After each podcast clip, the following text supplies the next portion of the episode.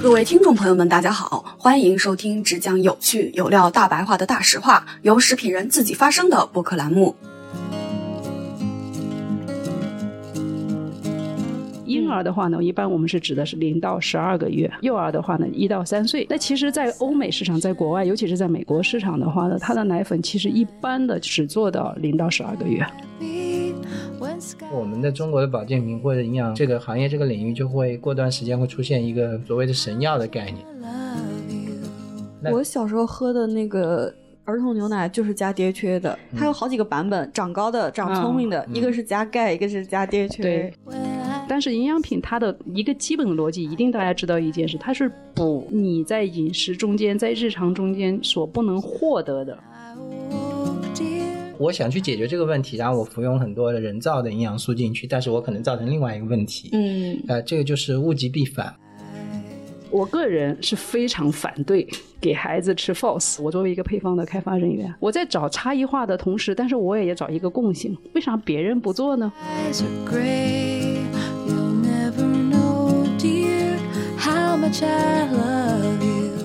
大家好，欢迎收听距离百年老字号还有九十九年的播客节目《大实话》，我是食品圈的大喇叭岳婉柔。其实我们有一些妈妈的听众，对一些小朋友的营养，还有妈妈的一些补充，然后都比较好奇，什么又是 DHA，又是鱼油，又还有还有藻油，EPA、DPA。一堆 A，然后当妈妈现在都变成了一个化学题。然后今天我觉得时间也很巧，今天正好母亲节，然后我们一起来录一下，就是关于孕婴童这个市场的一些产品。这节目呢，也大概会在儿童节前上架。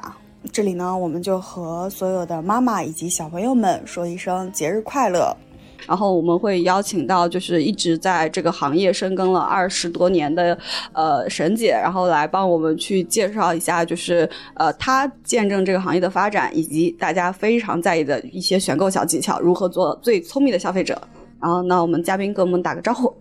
嗯，大家好，我我姓沈，我就是那个月月口里边介绍的沈姐。其实以我的年纪，我觉得我应该可以成为月月的阿姨了。但是我先占个坑，大家都叫我沈姐好了，因为我在行业里边有二十多年的从业经验，然后我也非常荣幸能有这样一个机会来跟大家分享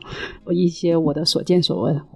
好，Andy，嗯，大家好，我是 Andy，我是一个跨境保健品行业的从业者，之前在平台待过，后来也做过跨境的国外的产品，在 C 端的运营，有缘在这里的跟大家聊天，然后我这边也会针对消费者提出的一些问题或者感知，会也会参与到讨论当中来。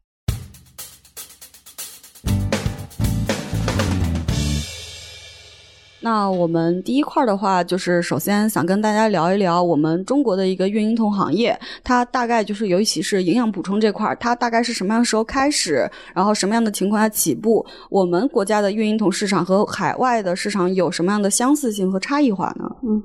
呃，我们如果提到那个中国的孕婴童那个食品行业的话呢，我觉得我们不要把它单独分开来看，我们应该把它纳入到一个大的食品环境中间来看。嗯那作为我个人来说，我是九十年代末期就是进入到食品行业的。当时进入到食品行业的时候，我记得我们大家在行业里边，我作为就是培训的第一课的时候，嗯我所有的老师也好，或者说我的行业的前辈，呃，都会来告诉我一句话，就是说食品行业的整个的一个发展趋势的话呢，我们有一个就是大家共识认可的，就是呃，我们内地的食品行业的一个发展，食品的一个趋势，我们是看的是港台市场。那么港台市场的话呢，我们一般呢是参照的是日本市场的一个发展的一个趋势。那么日本市场的话，看的是欧美市场。那我们大家其实就从这些话里边，我们就可以看到一个，就是说它的一个根本的一个性质，就是说整个食品行业的一个发展的话呢，是以欧美来引领。这样子的一个趋势在做的，那把它归结到归中呃归中到关于产品本身的这样子的一个发展趋势的话呢，我们都有一个共识，就是说食品的发展它是先从美味起步，就是嗯。你无论做什么食品，你得要先美味，嗯，对，你得要先好吃，你不好吃，你再怎么讲，那不叫食品，对吗？嗯？那它美味了后呢，大家在呃达到美味享受的这个过程之后呢，我们就开始追求第二步了，就是便利。那我们在中国食品行业里边，便利一个最有嗯代表性的一个产品就是小包装油的一个出现，哦一九九四年。金龙鱼当时出了一个小包装油，他们当时的我记得金龙鱼当时的那一个一个老总李总，他们被称为小包装油之父。我觉得上点年纪的人都知道，比方像我们小时候吃油的话，可能就是林涛啊那种大买，然后九四年开始才出了小包装油。您说的这个大包装、小包装是一个什么样的规格？大包装油的话呢，就是小时候的话，大家都去那种油坊作坊，就是家里拿个瓶子去临烤的，哦就是那个你大概没见过，月月的年纪因为你一说小包装油，我在想，难道是指就是那种小瓶的，比如说一点五升左右的这种吗？然后啊，其实以以其实以前都是要打的，就打酱油嘛。嗯呃不光酱油要打，还有各种的植物油都可以打。所以很早以前都是到小店里呃零售的时候是自己拿一个容器去灌装的。哦，嗯，所以你们说的小包装油，包括我现在能看到的五升这种，对已经算是了。从五升开始起步的就叫小包装油，就是说它的意思就是它其实迎合了一个便利的趋势，嗯就是你非常方便的可以去超市，然后那时候慢慢的超市也才开始出来了。哦，这是我们的一个食品发展到一个便利阶段，然后开始我们包括饮料啊，包括等等，就是这些我们叫的是便利性的，可以让你随便获得的这些食品的形态就出来了。那么最后一个步骤就是说，在你解决美味、解决便利的时候呢，你就开始考虑啊，我开始要考虑健康了。嗯然后这时候才会有一些健康的一些产品出来。那么随着健康出来，那当然首先出来的肯定是一些营养品。嗯那么在健康领域的话呢，其实我们孕婴童市场。也是随着这个健康的趋势是开始出来的。那么讲到中国孕婴童的一个整个的一个发展，我个人的个观点会认为，就是说我们是从一九九六年，就是那个安满奶粉，就是恒天然，恒天然它旗下它有做了一款针对孕孕妇的一个就是安满奶粉进入中国，哦我觉得这才是真真正正的孕婴童市场的营养产品的一个起步阶段。呃，因为我为什么会有这样子的一个认知呢？因为我的那个年纪差不多，在那个时候，我有一些朋友啊，嗯肯定就是开始相继结婚啊、怀孕啊。因为我记得我送我一个朋友第一份礼品，哦就是帮他去买了超贵啊，那时候一罐那个安满奶粉我忘掉了，反正我差不多耗了我半个月的工资或者一个月的工资给他买了两罐奶粉。您提到九六年这个时间点，我我特别有一个你还没出生吧我啊、我出生了，我九二年出生的啊。然后我妈妈没有奶，所以我在九二年的时候没有奶粉吃。然后当时呢，是我一个舅舅，然后因为我我山西人，然后嗯我舅舅来上海出差，买麦乳精回家给我吃。对，就就算条件稍微好一点，然后普通人家就是没有这个条件买麦乳精的，就只能吃点米汤糊糊这种。其实蛋白质啊这些微量元素的营养是基本上完全摄入不到的。对的，所以嗯就是说，在那个时代的时候呢，你可以看一下，就是说是我们中国其实没有系统的孕婴童奶粉。嗯或者说孕婴童市场并没有系统的开展。我前面说过，就是恒天然，它算是大家也知道，现在全球最大的乳品的一个原料的一个供应商。嗯，它真正的安满奶粉，它的成立也是一九九四年在新西兰才成立的。哦所以九六年，所以我们在传统市场上面讲的乳粉的乳品的时候，我们还有一个基本认知，新西兰是最好的。啊，其实我觉得是不是最好我不确定，但它至少是最早的。嗯嗯这样一个认知。那么从那个孕妇奶粉，是我们开始九六年有了这个安满以后呢，当然恒天然也把它的奶粉开始往那个孕婴婴童的领域里面去拓展婴儿、婴幼儿。那么真的到我们中国市场的婴儿奶粉，就说是它真的是。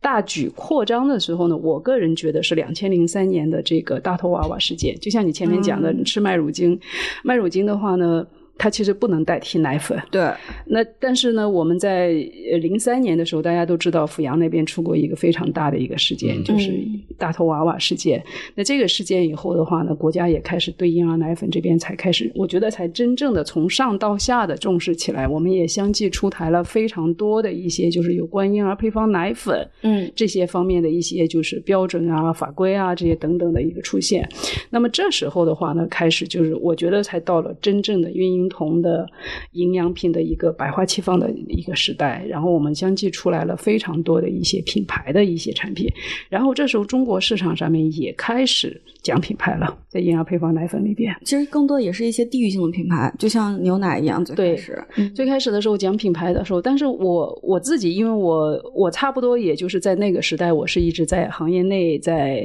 经营，但是我那个时期我还并没有完全在婴婴童的行业，哦我是在做一些就是比方香精啊，一些就饮料啊，就这些行业。但是我们就是开始去关注那个行业的时候呢，我是从。二零零七年的就下半年，我开始去关注到这个行业的。那就是这些品牌，就是一些国内本土的品牌，海外的品牌现在还没有进来。海外的品牌的话呢，其实已经陆陆续续的开始也有一些品牌进来了。我个人应该是这样讲，就我说的零三年大头娃娃事件以后，本土品牌出来，比方像雅诗丽就是其中一个非常典型的一个代表。嗯然后包括像盛源，就是盛源的那些，包括以及伊利啊这些本土的品牌。那么海外的品牌的话呢，像雅培啊，嗯就说是惠氏呀、就是多美姿，多美姿应该是非常早，九十年代末我印象中间，嗯就是他是在就是我们上海浦东这边开始建厂，也开始来进来这个行业。这个这个圈子内，所以就说大家各有各有市场份额，或者它有它的市场地位，啊明白对。但是在那个时期，我认为整个的话呢，这些就是品牌意识的一个形成的话呢，是我我个人有一个非常深的一个感受，就是说，呃，所有的奶粉品牌企业的话呢，就开始用大量的广告，尤其是电视广告，请电视明星这样的一个嗯。模式去推广它的品牌。在这中间的话呢，我我印象特别深刻的时候是，我有一次在打开电视的时候，我大概就是在半个小时之内换了二十多个台，然后二十多个台我看到的全部都是在奶粉企业 在做那个做广讲广告。明星讲广告，讲明星讲广哦讲广告，所以这个是对我印象比较深刻。但是那时候也是婴儿奶粉开始蓬勃发展，或者说婴婴童市场开始蓬勃发展的事情。嗯对，啊，非常有意思啊！沈姐跟我们提到那些奶粉蓬勃发展的年代，明星代言的电视广告狂轰乱炸，所以呢，这面我也在网上找到了一些和大家分享，一起来听一听，有没有你小时候童年记忆中的那一款呢？或者有什么你觉得印象特别深刻的，也欢迎在留言的评论区和我们分享哦。宝宝抵抗力下降，容易生病。合生元益生菌冲剂，法国进口菌粉，提高宝宝自身抵抗力，宝宝少生病，妈妈少担心。Biostem 合生元。小脑袋全面发展，宝宝表现更非凡。大脑是智力、动作、情感、语言的总指挥。全新安尔宝 A 加特有 DHA 智研三六零，关注宝宝的多方面发展。美赞臣。母爱的伟大，温柔又强大，雀巢超级能氨酸向母爱致敬。特有的小分子 OptiPro 蛋白，延续母爱温和而強大的保護。配方奶粉從此不一樣，雅培全球首創 HMO 配方奶粉，HMO 係母乳第三大營養，培育寶寶自身免疫力，研發自母乳。雅培 HMO。这么多奶粉的广告百花齐放，那么奶粉的配方有什么差异？为什么说百分之九十的配方都是一样的？中国和海外的奶粉有什么差别？为什么美国市场的宝宝奶粉只做到十二个月？中国宝宝到底适合国产奶粉，还是应该去海外市场背奶粉呢？接下来就说是呃，婴儿奶粉起来了以后的话呢，就随着法规的一个出来了以后的话呢，一些孕婴童的一些营养品，嗯也开始去出来。那么在孕婴童的这个营养品里边出来的时候呢，我觉得企业推出这些营养品的这些概念的时候，它其实是沿袭了一个就是说一个基本的一个定律吧。嗯怎么一个定律？它就是补充奶粉里边的一些强化营养素。因为我们在婴儿配方奶粉的时候呢，行业内的大家都知道，婴婴儿配方奶粉它基本上会参考一个国家的一个统一标准，比方说 GB 幺零七六五、嗯 GB 幺零七六七、GB 幺零七六六七六六，或者说它选的一些营养素的话呢，就 GB 幺四八八零，嗯就强化营养素的这些。那么在这里过里边的话呢，我讲过，就是说国内的这些大的一些奶粉品牌，当时在嗯更多的用明星效应来奠定它的品牌的这样的一个认知的过程中间，我也注意到一些国际的一些品牌，嗯他们开始已经在做就是细分的营养强化这样的一个各自定位。嗯比方像我们大家熟知的雅培的一个产品，我当时有注意到，就是雅培它当时主要强化它配方的差异性。他说他在配方里边有强化使用核苷酸，嗯那么核苷酸它主打的是强化免疫的一个概念，哦所以这是在免疫中间是在婴儿婴儿领域里边被就是提及。嗯那么沿着这个免疫的概念的话呢，我们国内就是以培植为代表的一些营养品企业，培植呀、生命阳光这种为代表的一些营养品企业的话，他们开始推了第一款，就是呃特别有免疫认知的这样的一个营养品，就是牛初乳。我相信在早早些早些年代，比方说，尤其是二零一二年以前的时候，就是牛初乳的营养品也是家喻户晓的，就是从那个时间起来的。就是它好像有一段时间很火，然后后来就没了，然后对近两年又开始起来了。嗯，这个这个这个可能我后边可以讲嗯讲讲一下为什么就是牛初乳会没了。我觉得呃，整个奶粉啊，或者说婴幼疼营养品的话呢，就是跟国内的一个法规的一个就是呃进展嗯息息相关的，就是整个市场的起伏的话呢，就是跟我们的一个引法规的演变都是有有有一些相关的关系。那么我前面有提过，就是说，呃，雅培它定位它是一个免疫为主的这样的一个产品，那跟它对应的有一个大的牌子就是美赞臣。嗯美赞臣当时给了我一个特别深刻的印象，我记得那时候是在零三年还是零四年的时候，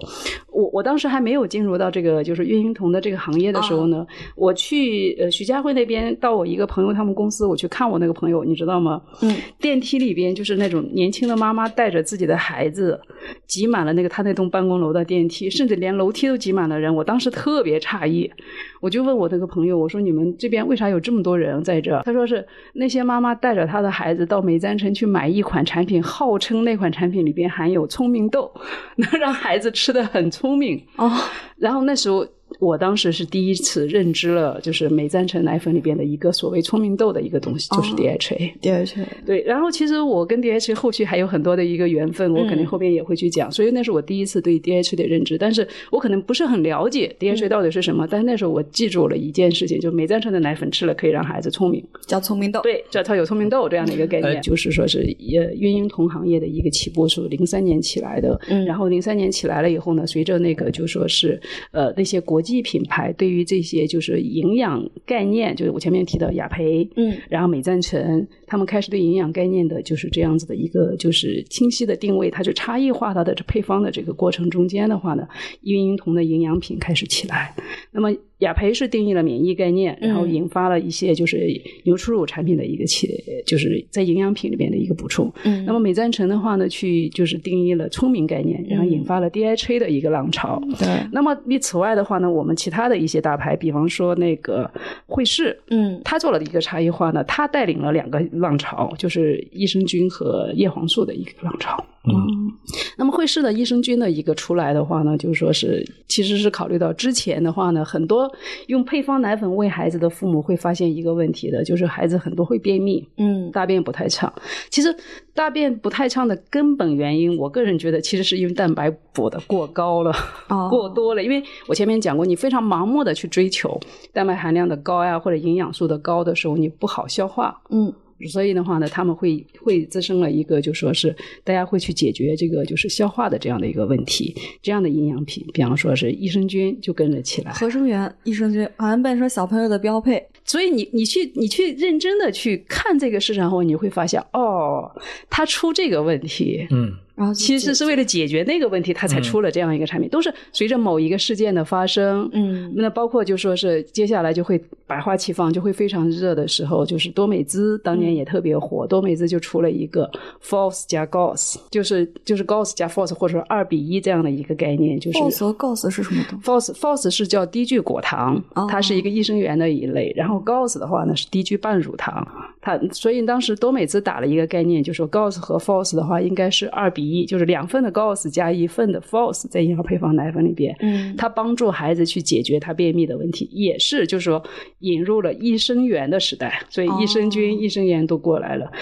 那么这边提到 false 和 gauze 的话，我会稍许多说一点的。嗯我个人是非常反对给孩子吃 false，就是低聚果糖。低聚果糖的话呢，它的本质的话呢是蔗果三糖、蔗果四糖、蔗果五糖的这样的一个混合物。嗯那它是一个益生元，益生元我们用一个非常就是说呃浅显易懂的话说它是什么？它是益生菌的粮食。啊，对，它被你益生菌去吃了以后呢，激活你肠道内的益生菌，让你去就是益生菌可以去呃活跃起来，可以发挥作用。但是呢，false 有个缺点，嗯它不是选择性的作用于肠道的有益菌。这句话怎么去理解呢？就是我们人体肠道里边有益有益菌，就益生菌，也有有害菌，对，也有一些，比方说我们叫骑墙的中间的，比方说嗯像大肠杆菌为主的这一类菌。那么就是说，你的益生元进去了以后呢，你肠道里边原来的益生菌多占优势，那么这个益生元的话就是 false，、它就会主要被你肠道的。呃，有益菌去食用，那你肠道会变得越来越好。但是，如果你肠道里边以前的有害菌，哦，多，那有害菌有害菌也会疯狂增长。有害菌它会抢先抢到这个粮食，它会增长的会更多。所以 FOS 有些人会说，我吃了 FOS 特别好，有些人我吃了 FOS 特别差。我个人就不推荐，因为婴幼儿本身肠道就很娇弱，嗯所以我一般是不推荐他去用就 FOS 这一类，就没有选择性。那么适合他的会是一些就是 GOS，就低聚半乳糖这一类，它是包括像我们牛初乳，嗯牛初乳里边它也天然含有一些就是益生元，我们叫它 BMO，它主要是选择对有益菌来发挥作用。但真是插了个题外话，嗯，这边刚好是提到，因为我们一四一五年做跨境的营养品，当时其实很大的风潮就是代购国外的奶粉，嗯，所以其实有提出很多问题，就是国同样的奶粉品牌，在国内的版本和国外的版本有什么区别？在奶源上的区别和营养成分上的区别，它的针对性会怎么样？好像是国内的消费者更崇尚于去啊、网购那些就是国外生产的，呃，所谓国外版、美版或德版的奶粉。就这个，也想听听沈姐这边是对这种情况是怎么看的？呃，其实的话呢，就是我自己在就是。也也关注到这个事呃事情，我在那个一二年的后期，我也做过婴儿奶粉这样的一些产品。嗯其实呃，我们先讲的什么，就是美版也好呀，德版也好，港版也好，或者说内地版也好的话呢，我们先看一下他们对婴儿奶粉的一个定义的区别。嗯在我们国内的话，我前前面有提到过的，我们有 GB 幺零七六五，就是婴儿配方奶粉。嗯，对，比方 GB 幺零七六七还是七六六，我记不住的具体的号了。它指的是幼儿配方奶粉。哦，所以都还不一样。对，那我们对婴儿和幼儿我们要有一个定义。婴儿的话呢，一般我们是指的是零到十二个月，嗯，是将婴婴儿；幼儿的话呢，一到三岁。就是幼儿哦，那其实，在欧美市场，在国外，尤其是在美国市场的话呢，它的奶粉其实一般的只做到零到十二个月。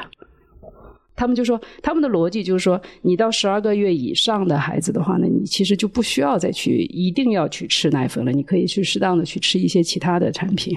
所以，对于那种大的，就说是那些就是品牌或者说一般的来说的话呢，奶粉里边的话，它要讲一个，就是说我们叫配方奶粉，什么意思？就是配方奶粉的话，奶粉里边它要有一些核心的一些营养素的一些配比的要求。这个我前面也讲过。其实大部分的配方奶粉的话，你全部参照法规的话呢，它百分之九十的组分都是一样的。嗯因为法规有一个基本的要求，嗯你应该蛋白含蛋蛋白含量达到多少，你应该你的脂肪含量达到多少等等。那么只是说不同国家的话，它根据它当地的一些人的饮食习惯，或者它本身自己的膳食的一些嗯不同的话，它对这些含量的指标会微有不同。嗯我个人会更推荐，就是说我如果是中国的孩子，我更应该去参照中国的这样子的一个。更适合中国宝宝。嗯，对这个怎么讲？因为我觉得在这个之不同前都变成 段子了。呃，呃其实我我我个人不太去认可这样的一个说法，嗯什么我中国的配方更适合中国宝宝？我觉得这个逻辑其实不是这样，它的逻基本的逻辑点是说你的饮食习惯，嗯，造成了就是说你的，比方说我们中国人的饮食习惯里边，我蛋白本身摄入的会比较少一点，那么我在配方里边，我可能蛋白要求含量会高一点，那是在不同时期啊。可是，在随着我们现在生活水平的高的呃高了以后的话，我的饮食中间蛋白并不缺乏了，嗯那我们是不是还要沿袭着那种很老的这样子的一个标准去定这样的一个配方？不是这样的一个逻辑。嗯所以我一直会觉得标准你要不断的去升级，对啊，你的配方要不断的去升级。然后呢，呃，我我我我分享一个笑话，嗯就是我有一个我的下呃我的一个前同事，嗯他去澳洲给他孩子代购了一款产品回来，嗯然后我告诉他。他拿回来后，因为我非常熟悉那款产品的就是营销的是哪个团队在做，我都认识的。我跟他说这是在咱们国内的哪家工厂去加工的，嗯你不远千里的，等他把产品生产好了，然后卖去澳洲，然后从澳洲再倒回来，你已经过了大概半年的保质期，不够新鲜，你为什么不在他当地？嗯，明白。所以我不我不去我不去认可这样的东西。我觉得那代购的形成就是我前面讲过的，是因为呃。我们奶粉市场的就是发展的风生水起的时候是大头娃娃，二零零三年大头娃娃事件以后，嗯。那么代购的风潮起来的话，是因为二零零八年的嗯，三聚三聚氰胺事件以后会的，但是我我认为这是三聚氰胺，我觉得这是一个行行业发展的一个必然的这样的一个阵痛，但是你不能说比较极端，就因为有了三聚氰胺，我认为国内的全部都有了，然后代购的就一定没有，我我个人不是这样看法的。慢慢发展，然后发现问题，然后去解决问题，去改变问题，就是你再去选择。这边其实有沈姐说到这个，我会想到一个概念，就是我们在单纯的呃精加工的呃营养素，这是人为提炼或者是呃生产出来的营养素，比如说刚才说的 GOS 和 FOS 和我们叫天然混合产生的营养素，比如说牛初乳这样的产品，它本身的成分是非常复杂的，嗯。还有一些植物性的营养素，它里面除了呃我们说含有植物膳食纤维或者某种维生素 B 或者维生素 C，它里面是一个复杂的体系，所以它里面的很多营养素甚至于我们都不知道。嗯。那我们正常的一个自然饮食的概念，应该是回到就是以天然成分复杂性来对抗我们的现在的比较单一的营养摄入的问题。所以刚才其实呃沈姐说到的一个问题就是呃我我想去解决这个问题，然后我服用很多的人造的营养素进去，但是我可能造成另外一个问题。嗯呃，这个就是物极必反嘛。其实正常的，像现在国外的一个喂养也好，成人营养也好，会回到食品或者是饮食的多元化，然后采用尽量采用天然的营养素或者超级食品去进行营养的一个摄入的补充和多元化。嗯那么不管是营养素也好，膳食纤维也好，或者益生菌的丰富程度也好，都会得到改善。嗯所以整个的一个趋势，我觉得这个成人和婴童是相关的。嗯啊、在国外的市场，嗯，所以回到这里，就是像超级食品的应用和单营养素过量摄入造成的风险这些问题，还是有很多需要告诉消费者的。比如说，我们说营养素里面有一个最大建议的摄入量嗯 NL，啊、那我们知道中国概念就是过犹不及嘛，嗯就是说当你缺乏的时候，你缺维 A 当然是不好，但是你过度补充某些营养素的话，对你的肝肾功能或代谢系统都会有比较大的压力。那这些的话，其实在天然成分的应用的时候，就不太容易出现这样的问题。它含量没有那么高。对它解决的就是你的缺乏问题，我怎么把它去底线去守好。嗯但是是不是说，呃，我某个成分摄入越多的话，我各方面都会非常的好？就是我觉得这个就是说，呃，消费者的认知也在改变，因为我们中国其实传统上来说，我们的中国的保健品或者营养营养这个行业这个领域，就会过段时间会出现一个所谓的神药的概念，就是我嗯吃了这个，我可能免疫也好了，我智力也好了。就是行业一直在发现这些问题，但是一代一代的消费者也在被教育。那所以说，我们现在应该，呃，从认知方面来说，会转换到也也许我需要建立一个生态学的观念，就是营养生态学的观念，就是说，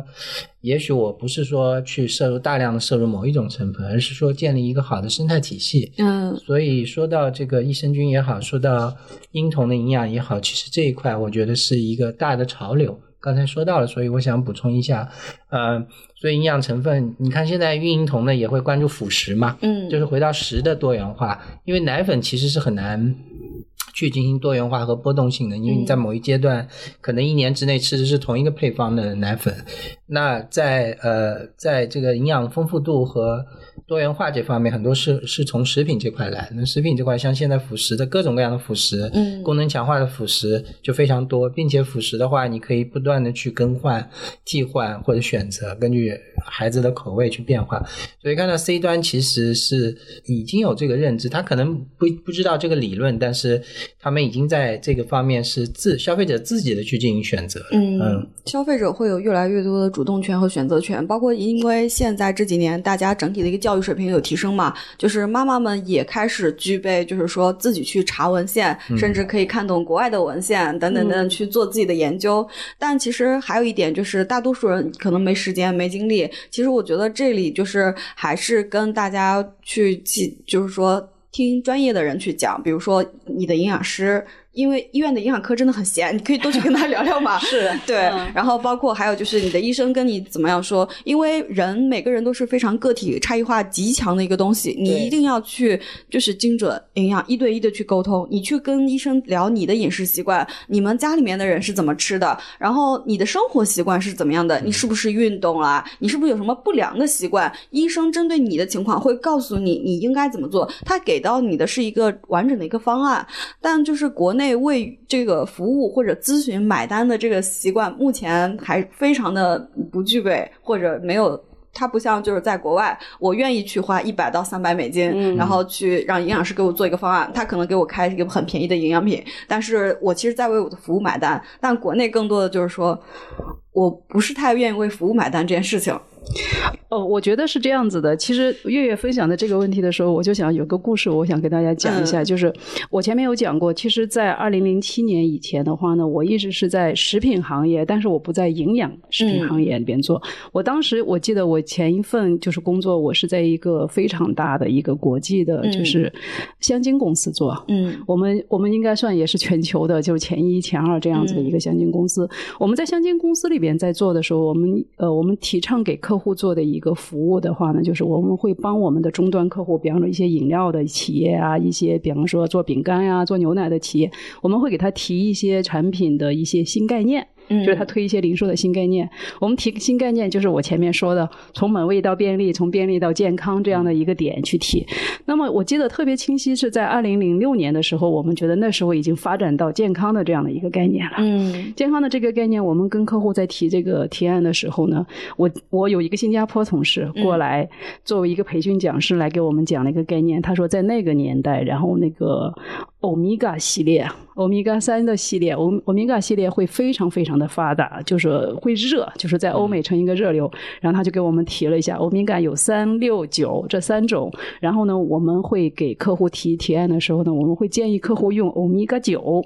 我当时就问了他个问题，我说为什么我们要用欧米伽九？欧米伽九跟三六有什么区别？他告诉我了一句话，我记忆极其深刻。他说欧米伽九一定比六好，比三好，因为九比六比三大。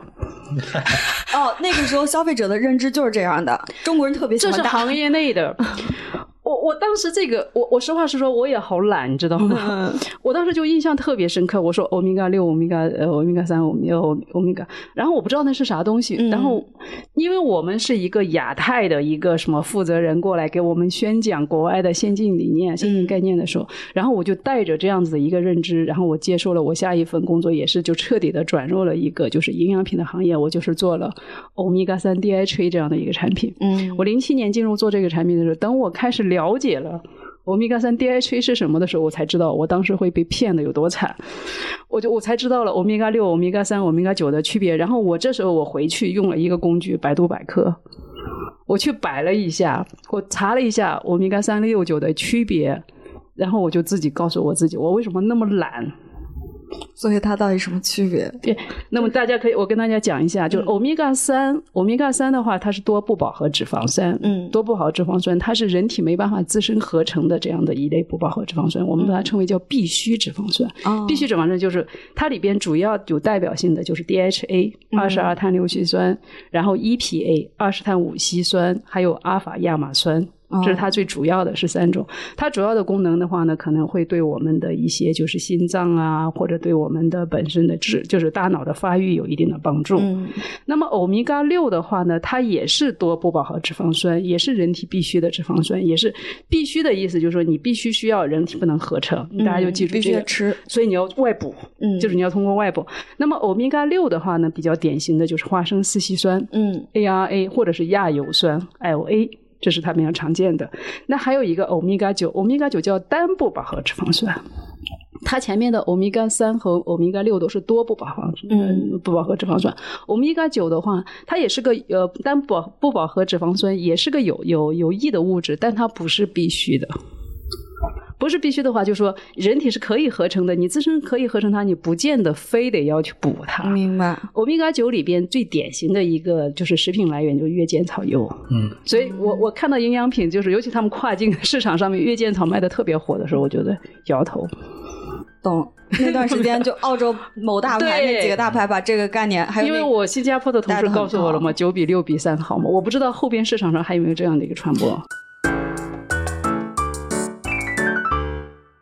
就是这样的机缘巧合，沈姐认识了欧米伽三六九。接下来，她也会和我们分享她和 DHA 的不解之缘。DHA 真的越多越好吗？曾经美赞臣的一个临床中显示，通过一定含量的 DHA 补充，可以让儿童的智商涨一点五分。我们该如何去看待营养的摄入量问题呢？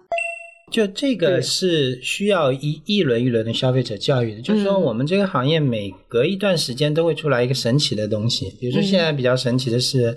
呃，过去两年吧是 NMN 嗯。啊是抗衰老的，最近是益生菌，那么各种各样的益生菌都出来了，之前还有抗糖的概念，对吧？抗氧化这些呃嗯，包括酵素啊、呃嗯。它会都会在一个时期里，大家都会很火，然后大家都去研究它，然后应用它，或者是消费者去购买单一成分的东西。呃，发现就是营养品也有热点这个话题，对像那个十二月、一月大家阳的时候，那个时候 Q 十和维 C 就很疯抢，呃，这个是可以两看，就是一个方面是每一个潮流来了以后，大家都会在认知上会去研究嘛。嗯 Q 1 0是什么？为什么 Q 1 0呃会有这样的效果？但另外一方面，我们来看每一波的这样的一个呃单一成分火了以后，我们是不是看到这个市场有些变化，会更强调配方或者或者说是复配的这些成分的价值？嗯啊、因为相当于是我又多了一个选择。嗯那么我是不是说呃吃这个单一成分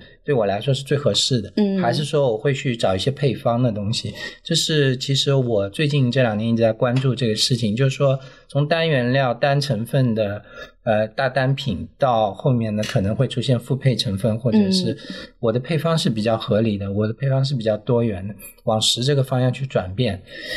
并且产生差异化。实际上，单原料、单成分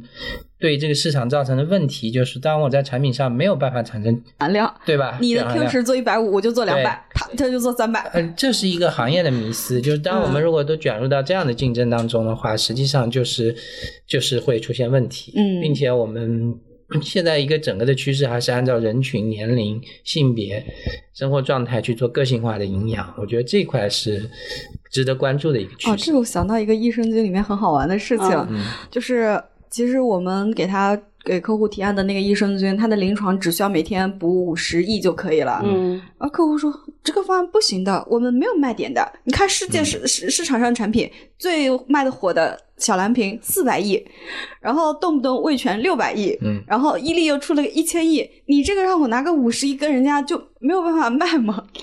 对，呃，我我觉得这个这个其实是我从业这么多年来的话，对我来说是困扰我的一个非常大的一个点。嗯就是说，我们营养品。我们营养品讲究它的一个逻辑，就是我们传统的，就是我前面说过，我们营养品行业也好，尤其是我们孕婴童的行业也好，是从大头娃娃事件以后，我们开始蓬勃发展起来的。嗯然后那时候可能是因为有前边的那么那么样的一个痛，父母也好，家长也好，每个人个人选择的时候，老喜欢说我要进补，嗯我要进补，我要选给自己特别好的东西，我营养品要用一个补的概念进来。嗯那么补该是多少是合适？这个大家是没有一个就是统一标准的。嗯统没有一个统一标准的话呢，包括像我们在做 DHA，我们在做牛初乳的时候呢，我就讲一个点，因为我前面讲过的，因为我我受过欧米伽三六九这样的蛊惑之后，我就养成了一个习惯，无论你告诉我我该补多少的时候，你要拿证据给我。哎，这个 DHA 这个事情，我还觉得很那个。我之前有个同事，嗯然后我问他，我说：“哎，这个小朋友吃 DHA 一天吃多少？比如说，因为小朋友成长的很快嘛，比如说某个年龄段肯定吃少一点，再往后多一点。”他跟我讲，他说：“不用的，不用的。一 DHA 呢是贵东西，好东西，一般人家庭吃只他建议你吃一粒，是因为吃不起这种东西，越吃越多越好。”我就觉得他这句话就很不负责任。嗯，我我觉得首先这样的，比方说我们拿 DHA 来做一个例子，DHA 该吃多少？这个我我当年在做这个产品的时候，我实话实说，在整个孕婴童孕婴童行业里边，DHA 补多少的这个量，嗯我可以非常不客气的说，那个是我给大家市场上定义出来的、推广出来的。我们当时我跟我们同事，我们在去寻求 DHA 该补多少量的时候，嗯我们也是困困扰了我们很久。嗯我前面有讲过的，DHA 的话呢，它是多不饱和脂肪酸，是必须的脂肪酸，人不能自身合成。对，不能自身合成的话呢，那么你必须就要从外边摄入，嗯通过饮食来摄入。通过饮食来摄入的时候呢，我们在当时该定这个产品该吃多少量的时候呢，我们也有一个就是呃一个困惑，嗯就是说。呃，从通过我们的一个参考依据，用临床依据来作为一个就是推荐量的话呢，其实我们呃食品中间摄入的是远远不够的。嗯对，远远不够的。我们在做 DHA 的临床实验的时候，我前面有讲过，为什么那个美赞臣的奶粉被称为一个叫“聪明豆”的原因，就是因为它在两千零一年的时候，它出过一个叫贝兹临床实验。嗯。就是叫 Bocher Study 贝兹临床实验实验的话，它这个临床实验的话，在它的奶粉里边去加了足量的这样的一个 DHA，按照临床量加，按照临床量去加，加了一个足量的，我具体的量多少我记不太清楚了，但是我印象中间会是，比方说是三百毫克、四百毫克这样子每份，就每日摄入量，嗯。这样子的一个临床，他这个临床得出来可以让孩子的智商涨了一点五分，这是有多大的一个诱惑力对妈妈？嗯但是如果你真的是做到这个成品配方中间，你用这个量的话呢，我们从商业的角度，你要考虑它的一个性价比、成本的一个角度。那么我们当时的话呢，在推这个的时候呢，我也跟非常多的专家呀，包括我们国内外的一些专家去沟通过这个问题。我们设想的就是营养品去补充的时候，你要看几个点的。基于第一，你是否从饮食中间其他来源会有摄入 DHA，、啊对这是第一个考量。那我们在其他来源的话呢，比方说我们说 DHA 的话呢，我们吃鸡蛋。嗯你如果每天吃了个鸡蛋，蛋黄里边，比方说有五十毫克的 DHA，你已经有补进来了。然后你吃吃，比方说鱼、虾，它里边也有。的饮食应该对不太缺，它已经都有了，嗯你补进来。还有一个，你考虑你体内的一个转化，嗯你的阿尔法亚麻酸在你体内，你不能形成 DHA，但是你可以转化成 DHA，嗯那么你也不需要。就是说你，所以我们最后考量的是说，你应该说饮食中间已经摄入了多少，然后你再去额外的去补充。所以营养品它的一个逻辑不应该是进补大补，而是弥补不足。嗯嗯弥补不足，这时候就是一个量。那么回到你说的这个，就是益生菌的这个角度，嗯益生菌的角度，我个人是，我我认可益生菌，嗯，但是我自自己日常从来不服用益生菌。我发现做营养品原料的都不怎么吃益生菌，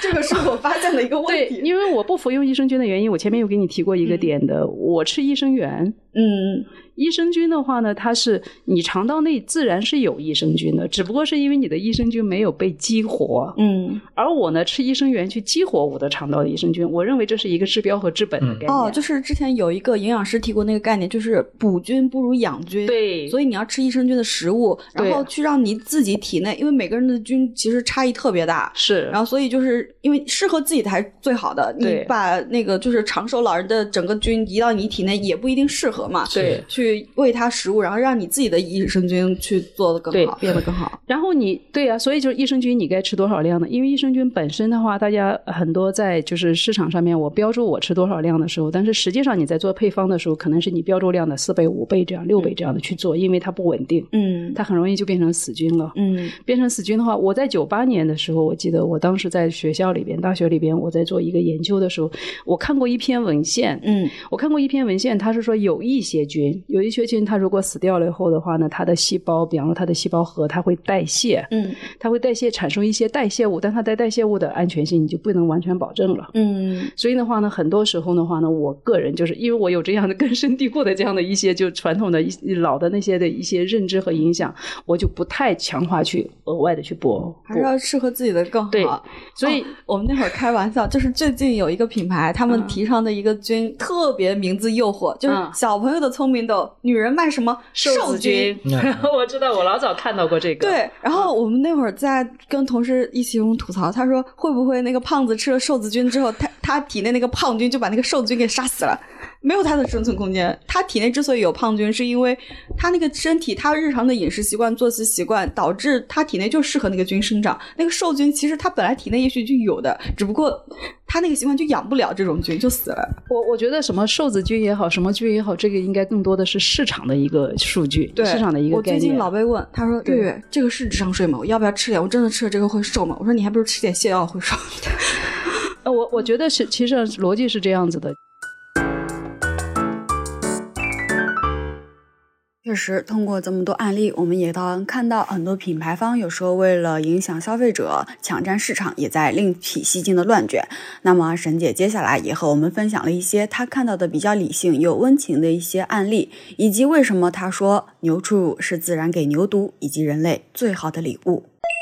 回到就是说，消费者如何能够去选到好的营养品，或者说，呃，怎么样去理性的去看待一些就营销的那种就是广告的这样的一个推广和就是广告的一个意义，它是在哪里？我们老有一句古话就说哦，酒香不怕巷子深，我酒香。但是我觉得在现在的这种大环境下边，酒香也要会吆喝。嗯，但是我我觉得这个东西它是一个相辅相成的，就是说你你就是品牌方或者说企业，你会去吆喝你的这个东西。那同时，消费者你也要理性的会去看它是怎么吆喝。我记得我我举一些那种特别好的，让我记忆比较深刻的一些广告的一些案例。我觉得我从中间看到了什么？我是怎么样通过这个广告来判断这个产品它的好坏？比方说，我前面有提到过，就是我们之前在做 DHA 的时候，因为 DHA 这个概念被带入孕婴桶里边，是因为美赞臣的这样的奶粉，它的这个临床，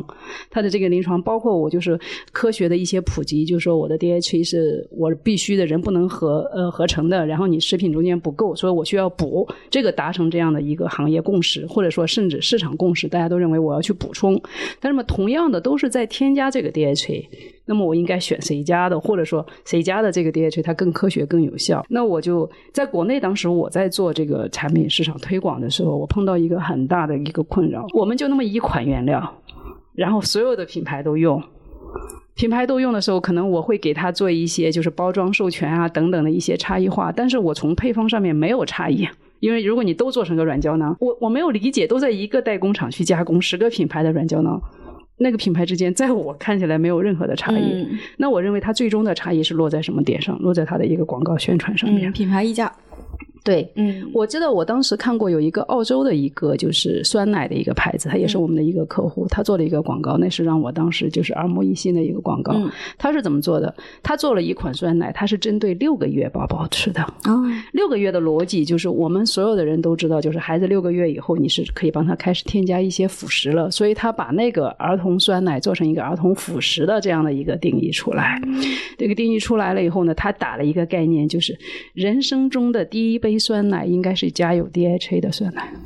哦，啊，我觉得就是我当时看到那个广告以后，我就跟他讲，我是那个妈妈，我一定给我孩子买这个酸奶。他首先的一个他的差异化就是我们传统的认知，六个月的孩子吃酸奶，他说，诶，我这个是虽然是酸奶，但是我是配方酸奶。明白，专门为这个六个月，对，这个六个月以上的孩子，因为他给你传递了很多知识。嗯第一个知识的话呢，你六个月以上，你开始应该加辅食了，嗯你不能光纯呃奶粉去喂了，你应该加别的东西了，这是第一。第二个的话呢，你六个月以上的这个酸奶不能跟常规酸奶也是一样，你要有一个特别定制化的一个配方的一样一个酸奶。嗯然后第三个，什么东西来证明我是特别定制化的配方呢？我就是在我的酸奶里边加了奶粉里边的一个必需营养品 DHA 进来，我证明我的一个差异。我觉得这样子的一个产品，我觉得它就是非常科学。嗯那么同样的，也有一家就说是美国的一个客户，他也是做了一个儿童有机奶，嗯他打的就是 OK，他就是他拿 DHA 进来，就是我我告诉你这个儿童有机奶，我讲我的奶跟你别的不一样，他就打了一个很简单的广告，他没有那么多的去宣称我要加多少量啊，我应该是他是十亿八亿的等等，他没有讲那么多量，他就有一个电视广告，一个孩子他在写作业，一道题他不会算了，他喝了这杯奶，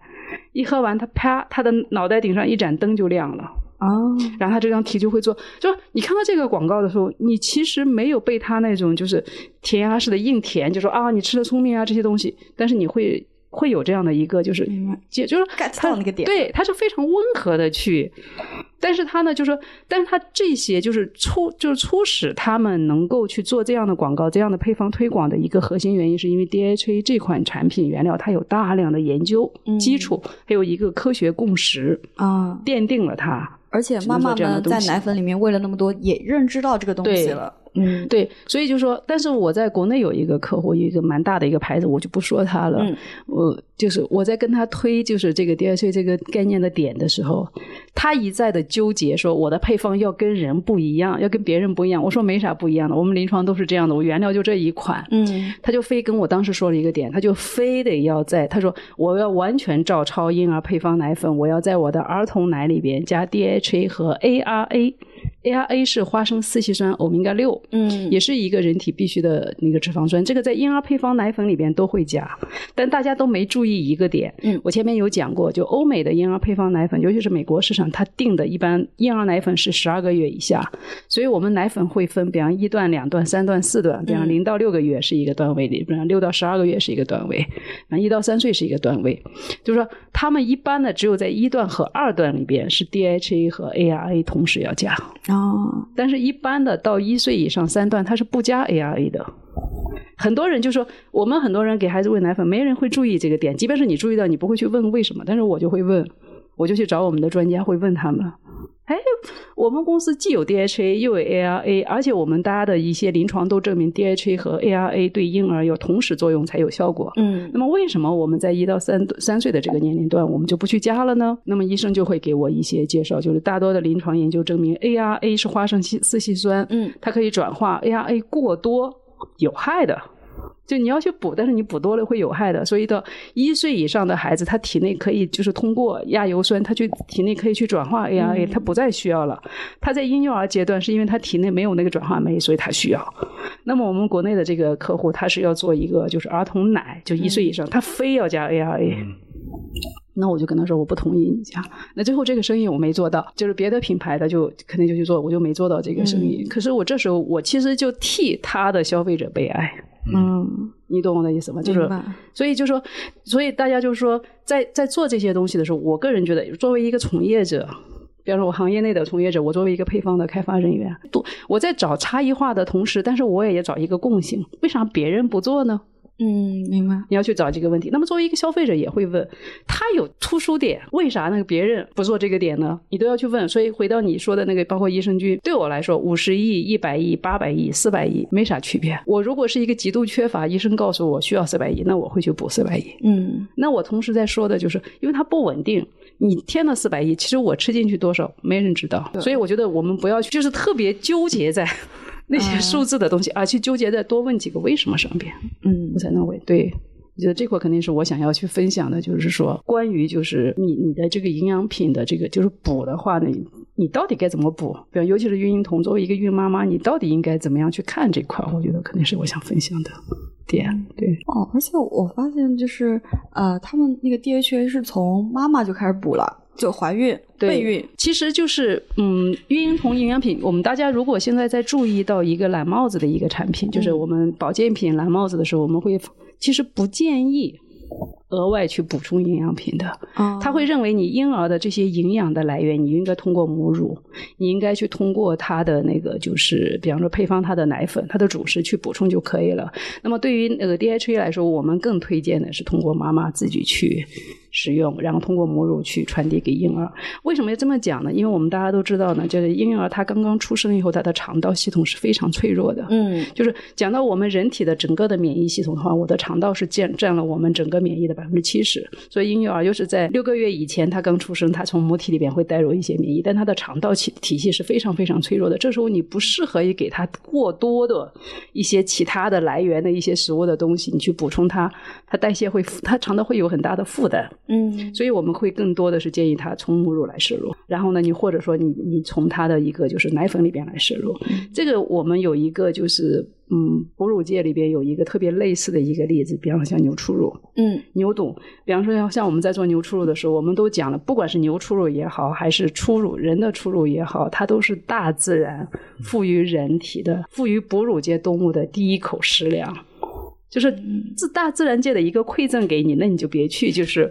呃，违背这个科学自然规律，你就应该去通过你这个就是食粮来获取你所有的营养这。也是安迪刚才提到的一个天然的一种概念。对，然后像我们讲的天然概念，讲到牛初乳的时候，我们牛初乳的话呢，我前面讲过，可能是在早些年代，两千年的时候，或者说两千零三年以后，嗯就是随着婴婴童呃那个市场的一个发展，免疫概念的一个兴起，大大家都会去补牛初乳。但是很多人很多人早期对牛初乳的认知，只知道它的免疫概念，只知道它里边有一个 IgG 免疫球蛋白这样的点，嗯而且就是说他就会去非常就是说执着的，就跟益生菌一样，开始去追逐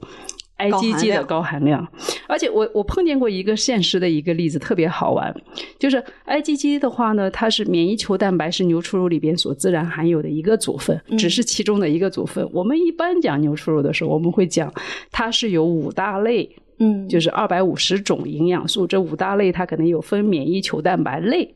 IgG 只是它免疫球蛋白类里边的一种，它有 IgG，它有 IgA，有 IgM 等等。然后它可能还有一些生长因子，有一些修复因子，它也有益生元类的。然后它肯定还有一些，比方说乳铁蛋白呀、就是溶菌酶，它里边都有。嗯所以 IgG 只是其边一呃其中一个。那么从商业的角度来说，因为我做一款产品出来，我要有一个标志性的指标可以去检测它。嗯 IgG 是比较容易去定量，比较容易去检测，而且相对来说含量比较高的。哦，但并不代表牛初乳只有 IgG，就是你单拎出来吃 IgG 不一定能跟同样的牛初乳有同样的效果。它不是有同样效果。我们前面一直讲过，比方像牛肚，小牛肚，小牛肚它如果一出生了以后的话，它自己肠道是没有免疫系统的。嗯它是一定需要通过食用它们那个牛妈妈的这个初乳，然后去构建它的肠道，不然的话牛肚基本上就不能存活。这个这个到今天为止，科学界没办法去解释为啥，但它就是有这么一个一个就是自然现象。那那就是说，你不能说 OK，那我给这个牛，我只把那个奶里边的 IgG 抽出来给它吃。不对，你是需要它的所有的整体的一个营养素的一个补充在内，所以我们就是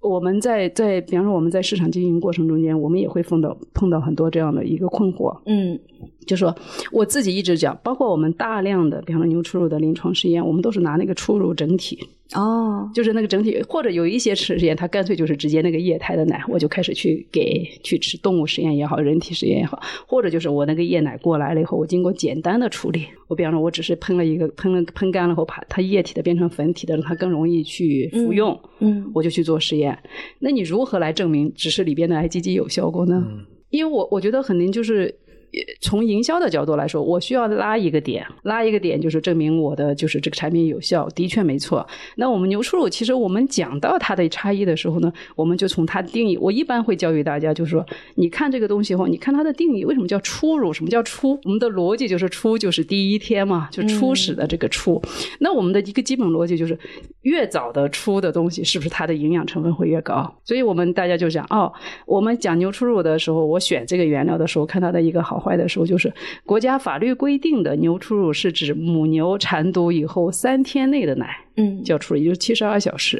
那么七十二小时之内，它势必就有第一天的奶、第二天的奶、第三天的奶。你就我我觉得，如果是作为一个聪明的一个，就是选择一个营养的元素，无无论你是从业人员、你是研发人员，或者说你是消费者、消费人员，你拿到这个产品的时候，我一般会从定义去看，我会建议你。那我们就会看三天内，那么我们就看这三天内的这些奶有啥区别。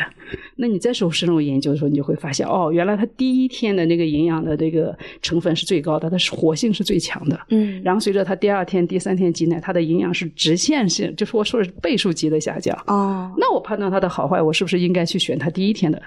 明白。才是一个就是正就正确的一个判断方式，而不是一味但这个的去第一天。就会量比较少。对，所以第一天的话，那么接下来的话，你那些所谓的高含量的那些东西，你就会去通过一些加工工艺、加工手段去额外的去获得它。可是我不晓得这个是不是共识，因为我大概在圈子里面干的太久了，食品干太久，我觉得我就有一个基本常识，就是你的加工工艺越复杂，加工的越多的话，对于食品所天然营养素的破坏，就像你前面讲过一个果汁的概念，嗯对把鲜果加上果汁以后，你的营养素会受有影响的，对会受损失。所以我们一般打破了食物本身的平衡。对，所以我们一般讲食品的时候，我们更多的是讲究的是它原有的天然状态，加工越简单。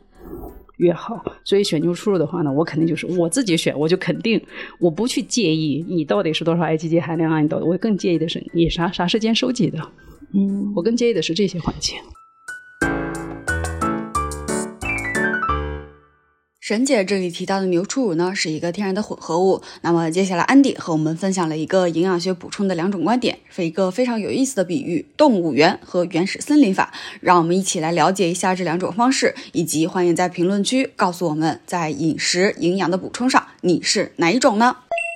呃，所以这边其实是两种的营养的理念，嗯其实是我个人认为可以把它比成动物园和原始森林这样，当然都有动物，对我们说动物园它是不人道的，并且它是很科学的分门别类，嗯对吧？它有需要人工的喂养，它是商业化，但是它非常的不丰富，并且动物处在一个非常不自然的状态。嗯然后它是以这样的一种机械论的一种一种生态呃一一种观点，营养学观点和原始森林。其实刚才说的呃益生菌也好，或者说是益生菌的问题，其实很简单，就是在一个什么样的生态环境下会产生生物的多样性。嗯，很明显，如果你把原始森林里的这些动物投放到一个沙漠里的话，它们是没有办法生存并形成多样化。沙漠里的动物的种类是非常单一的，我们知道，对吧？所以我们现在这个迷思就是说我大量的摄入各种益生菌以后，但如果我的肠道环境或者我饮食结构是一个沙漠环境，是没有用的。嗯反过来说，它就成立，因为我如果说我把环境培养好了，这些动物自然会生成的。所以这个里面就会产生了在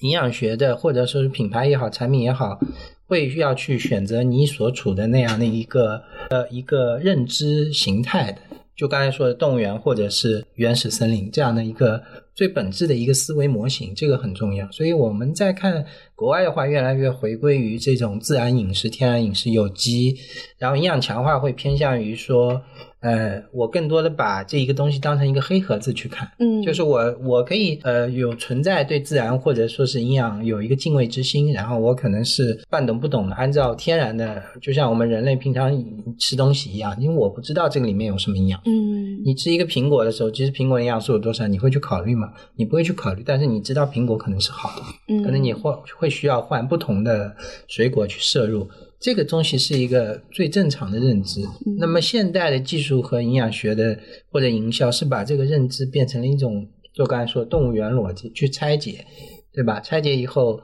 形成内卷。那么就是，所以我们说现在在婴童领域也是一个营养内卷。我们说有教育内卷，也有营养内卷，这本质上是一种人的焦虑的一种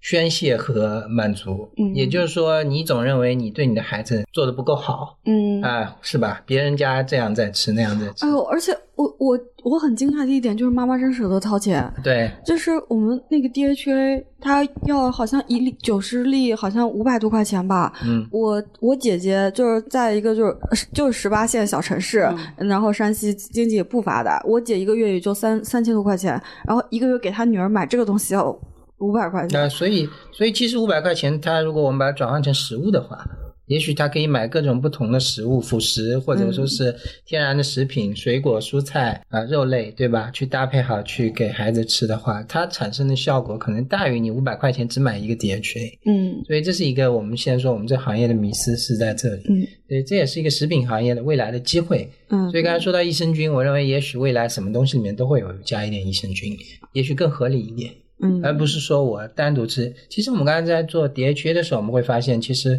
在奶粉里加 DHA，在在可能辅食里加一点 DHA，现在已经是一个常态了，对。对吧？那我小时候喝的那个儿童牛奶就是加 DHA 的，它有好几个版本，长高的、长聪明的，嗯一个是加钙，一个是加 DHA。对对，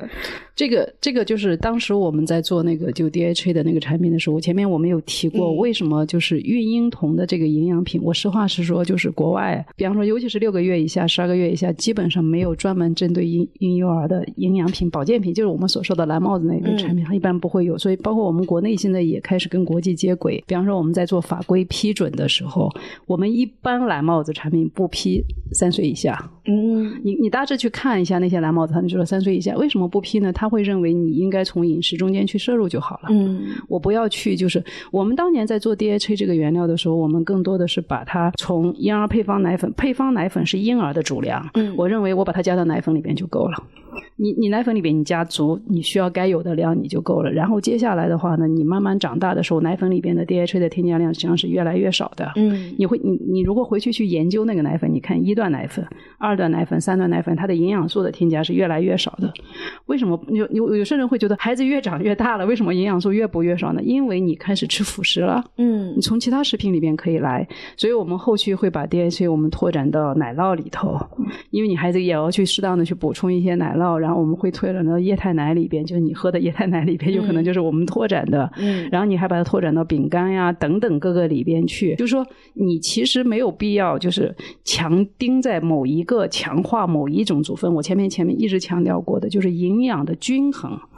就是我们讲到营养均衡的时候，我们在看这配方奶粉做孕婴童的那个，我我观察了这么多年，我看所有的那些企业，他在开发开发这个配方，甚至上市这个产品的时候，万变不离其宗的。嗯，它的营养元素几乎都是来自于奶粉行业。比方说，我们在行奶粉行业里边火的 DHA 它就出来了，嗯火的那个免疫概念的，然后它就出了呃出来了，然后益生菌也是奶粉里边先出来的，然后就跟着叶黄素也是奶奶粉里边出来的，比方做眼健康的，嗯然后也就开出了。这两年的话呢，也开始慢慢的在奶粉里边突出了一个 CBP。哦，还有那个 HMO，HMO 就是益生元，就是 GOS 的另外的一种。HMO 的话呢，就是类母乳益生元，就是乳来源的。我前面讲过 GOS Force，其实是好早呀，都美姿在两千零我忘掉零四年、零五年就开始有这些点。你其实你你认真的去看那些东西的时候，没有啊，它其实就都是。从奶粉里边拓展过来。那么我记得我当时在给国内的客户在做孕婴童营养品，要把我们的 DHA 给他们做的，就是比方说那个蓝帽子的产品的时候，我国外的几个专家就一直会问我，为什么他们不去给妈妈吃？让妈妈把她的母乳变够，或者说他为什么不会去给他在别的辅食里边去补？我就跟他说，我们国内的，我说我是我说我的工作做的不太好，我们国内辅食里边加的还不够，嗯所以就说是我们只能通过营养品。但是营养品它的一个基本的逻辑，一定大家知道一件事，它是补你在饮食中间、在日常中间所不能获得的、缺失的，你自己人体没办法自然合成的这一部分。对，我的建议永远是这样，就是你如果自身可以合成足够的，你不要去补它，嗯因为它会打打破你的平衡。非常感谢沈姐和安迪带给我们的分享。那天我们三个人聊得很顺畅，和两位上游的资深从业真的学到了很多。本期沈姐还和我们卖了个关子，下期我们会和大家一起分享牛初乳忽然销声匿迹又爆火背后的真正原因是什么？天然就一定是好的吗？如何看待母乳中也有宝宝不吸收的营养素？当天我们从孕婴童的营养还发散到了我们如何看待健康，以及分享了当下各种健康的补充方式。以及对于未来的营养健康行业的发展，他们还提到了个性化的营养包，足见越来越聪明的消费者。儿童、老年人都有了特殊配方的食品，那么未来还有哪些好的产品值得分享和期待？沈姐在节目开头中提到的美味、便捷、健康黄金三角，如何更好的引导食品以及营养行业健康发展呢？如果你喜欢大实话，欢迎订阅我们，也欢迎在苹果播客、喜马拉雅、网易云音乐等各大平台给大实话评分、转发大实话，让更多的朋友看到我们、听到我们。我是食品圈的大喇叭，也是食品行业的操心人岳婉柔。